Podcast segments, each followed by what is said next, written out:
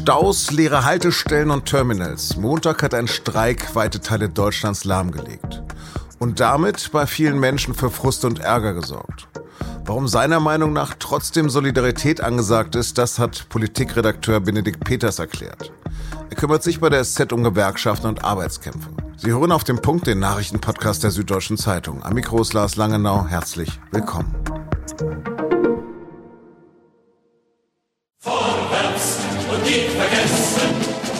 Mega, Monster, Superstreik. Vor allem die Boulevardpresse hat sich die Tage mit Superlativen überboten. Und tatsächlich muss man mehr als 30 Jahre zurückblicken, um Vergleichbares in Deutschland zu finden. 1992 gab es den letzten wirklich großen Streik im öffentlichen Dienst. Damals wurde allerdings elf Tage gestreikt. Bleiben wir also nüchtern bei dem, was da am Montag zwei Gewerkschaften zusammen veranstaltet haben. Die Dienstleistungsgewerkschaft Verdi und die Eisenbahn- und Verkehrsgewerkschaft EVG nennen es schlicht Warnstreik. Denn am Montag hat die dritte Verhandlungsrunde für den öffentlichen Dienst in Potsdam begonnen. Und dazu hat Verdi-Chef Frank Wernicke am Vormittag gesagt, Niemand muss überredet werden, sondern es ist einfach Druck auf dem Kessel, weil die Beschäftigten es leid sind, sich jeden Tag mit warmen Worten abspeisen zu lassen, während die Arbeitsbedingungen immer schlechter werden und viele Stellen unbesetzt sind. Auf die Frage, ob die Streiks denn noch verhältnismäßig seien, hat Wernickes Gewerkschaftskollege EVG-Chef Martin Burkhardt sekundiert. Klare Antwort ja. Und ich frage gleichzeitig alle Arbeitgeber und ihre Verbände, ob es noch verhältnismäßig ist, wenn Vorstände das 40, 50-fache von dem verdienen, was in der Dienstleistung verdient wird. Die Frage darf man an so einem Tag auch stellen. Das sehen die Arbeitgeber naturgemäß ganz anders. Bahnsprecher Achim Strauß hat zum Beispiel gesagt, an diesem überzogenen und übertriebenen Streik leiden Millionen Fahrgäste, die auf Busse und Bahnen angewiesen sind. Nicht jeder kann vom Homeoffice aus arbeiten. Nachteile haben auch tausende Unternehmen in der Wirtschaft, die üblicherweise ihre Güter auf der Schiene empfangen oder versenden. Ja, und es leidet auch letztlich die Umwelt und der Klimaschutz. Nun, ein paar Leute sind ja auch umweltfreundlich Rad gefahren. Aber klar, nach den jüngsten Streiks sind viele sowieso schon frustriert in diesen zumindest in München regnerischen und kalten Streiktag gestartet. Deshalb habe ich meinen Kollegen Benedikt Peters zunächst gefragt, ob das denn nun wirklich noch ein Warnstreik war oder angesichts der Dimension doch bereits eine Art Generalstreik. Ähm, ja, ein Generalstreik ist das sicher nicht. Also es gibt natürlich diese Äußerungen, die sind aber ein Stück weit ideologisch motiviert. Was man sagen kann, ist natürlich, dass das ein besonders großer und starker Warnstreik ist, dadurch, dass sich da zwei Gewerkschaften zusammengeschlossen haben, nämlich eben die, die EVG und Verdi im öffentlichen Dienst, ist das ein besonders großer Warnstreik. Das muss man schon sagen. Der hat natürlich dadurch, dass der gesamte Verkehr lahmgelegt wird, nahezu in Deutschland eine große Auswirkung.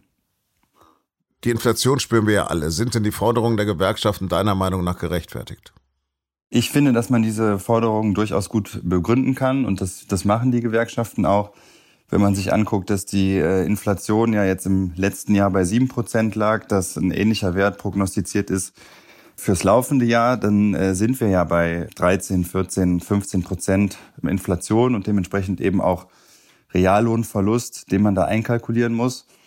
Und dass Gewerkschaften dann versuchen, äh, das auszugleichen, das ist ja absolut nachvollziehbar und ist ja letzten Endes auch die, die Aufgabe der Gewerkschaften.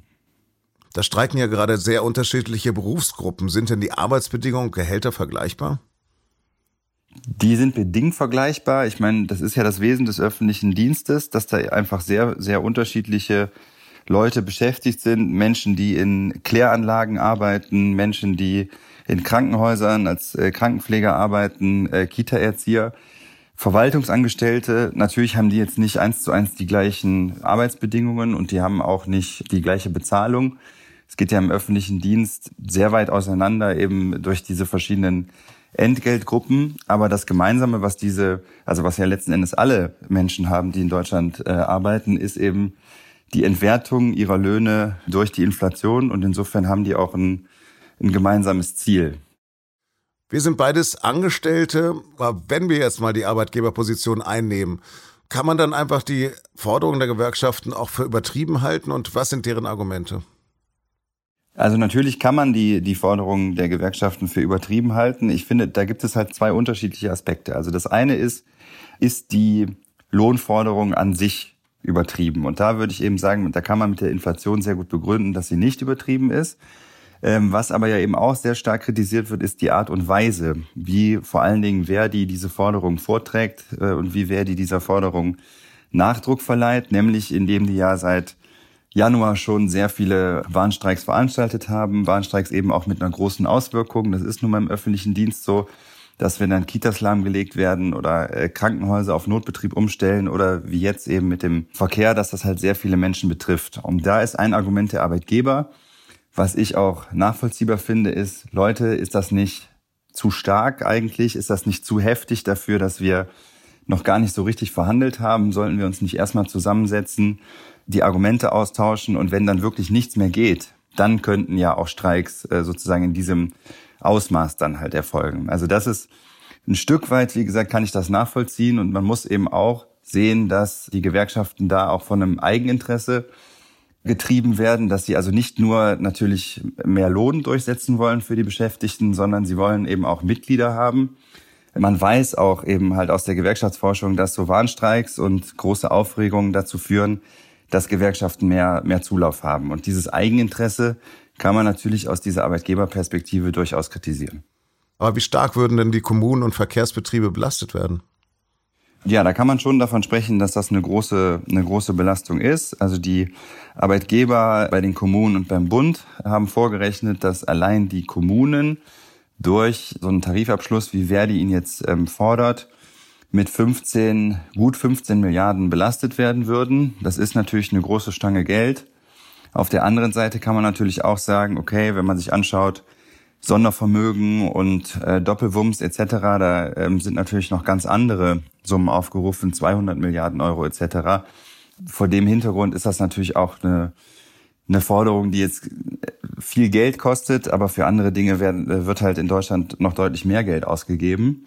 Was man da eben auch sich noch fragen muss, ist halt, sind die Kommunen äh, grundsätzlich finanziell ausreichend ausgestattet? Es gibt Kommunen, die sich Sorgen machen müssen, dass sie möglicherweise die Musikschule einschränken müssen oder im Freibad den Betrieb einstellen müssen oder so, wenn, wenn derart hohe Lohnforderungen durchgesetzt werden. Da ist aber meine Position zu, dass man da eigentlich diese ja berechtigten Interessen nicht unbedingt gegeneinander ausspielen sollte. Also auf der einen Seite ist das Interesse der Leute nach höheren Löhnen berechtigt. Auf der anderen Seite sollte es natürlich bei einer Kommune nicht diese Einschränkungen geben, dass auf einmal die, die Musikschule nicht mehr arbeiten kann. Aber dann muss man sagen, dass man Kommunen in Deutschland finanziell besser ausstatten sollte. Dafür wäre das Geld da. Müsste der Bund und auch die Länder halt in Form dieses Länderfinanzausgleichs dann einfach auch mehr Geld zur Verfügung stellen. Mhm. Im Vergleich zu den Franzosen sind die Deutschen ja Waisenknaben beim Streiken. Was ist denn völlig anders bei uns und warum scheint es gar nicht so viel Rückhalt in der Gesellschaft zu geben?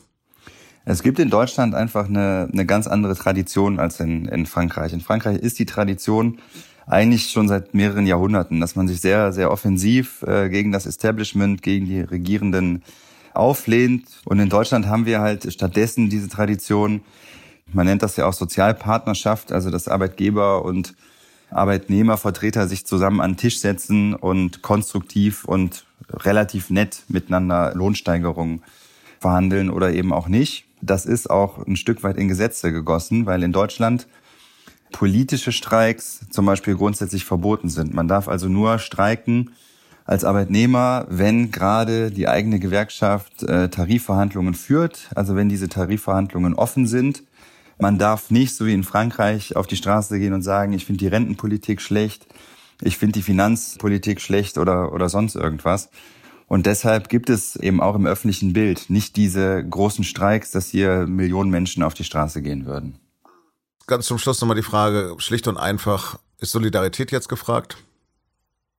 Ich würde sagen, ja, Solidarität ist gefragt, also auch für alle Leute, die unter diesem Verkehrsstreik zu leiden haben heute, äh, die sicherlich auch genervt sind. Das ist absolut, äh, absolut nachvollziehbar. Aber am Ende des Tages muss man wirklich sagen, vor dem Hintergrund der Inflation und auch vor dem Hintergrund, dass die Arbeit an sich in Deutschland in den letzten Jahrzehnten deutlich weniger wert geworden ist, dass man sich für, sein, für seine Lohnarbeit wirklich weniger leisten kann als früher, würde ich sagen, ist es die Zeit für Solidarität und dafür mit Verständnis auf diese Streiks zu blicken.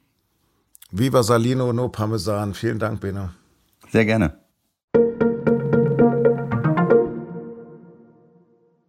Fast 20 Stunden hat der Koalitionsausschuss der Ampelparteien im Kanzleramt getagt. Vom frühen Sonntagabend über Nacht durchgängig bis Montag gegen 14 Uhr. Dann haben die Parteien mitgeteilt, man sei zwar weit vorangekommen, die Sitzung müsse aber unterbrochen werden, weil sich Kanzler Scholz und mehrere Minister in Rotterdam mit der niederländischen Regierung treffen. Die Verhandlungen sollen jetzt am Dienstagvormittag fortgesetzt werden. Themen sind unter anderem der Bau von Autobahnen, der Ausstieg aus Öl- und Gasheizung und die Finanzierung der geplanten Kindergrundsicherung. In Israel hat sich die Lage am Montag weiter zugespitzt, nachdem Ministerpräsident Netanyahu Verteidigungsminister Galant entlassen hat. Zehntausende hatten bereits Sonntagabend dagegen protestiert. Montag hatten Gewerkschaften zu einem Generalstreik aufgerufen. Netanyahu hatte seinen Verteidigungsminister Galant entlassen, weil er einen Dialog mit den Kritikern der umstrittenen Justizreform gefordert hatte. Netanyahu selbst wollte sich Medienberichten zufolge noch am Montag dazu äußern und womöglich einen Stopp der umstrittenen Justizreform ankündigen. Galeria Karstadt Kaufhof bekommt noch eine weitere Chance. Die Gläubigerversammlung der Warenhauskette stimmte am Montag einem Insolvenzplan zu. Den hatte ein Sanierungsexperte gemeinsam mit der Unternehmensführung erarbeitet.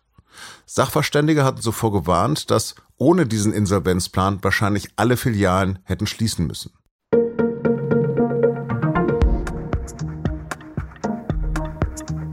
Ende vergangener Woche hat die Nachricht sowohl Bayern-Fans als auch Antisympathisanten durchgeschüttelt. Der FCB trennt sich von Trainer Julian Nagelsmann. Die Leistungen beim aktuellen Tabellenzweiten in der Bundesliga hätten einfach nicht mehr gestimmt. Das meinen zumindest die Verantwortlichen. Thomas Tuchel übernimmt. Über Bayern-Bosse, den alten, den neuen und über eine möglicherweise verloren gegangene Kabine beim FC Hollywood sprechen meine Kollegen in ihrer, Zitat, klein, beschaulichen Gesprächsrunde unseres Podcasts und nun zum Sport. Und den finden Sie wie unser gesamtes Audioprogramm unter sz.de-podcast. Redaktionsschluss für auch den Punkt war 16 Uhr. Produziert hat die Sendung Jakob Arno. Freundschaft.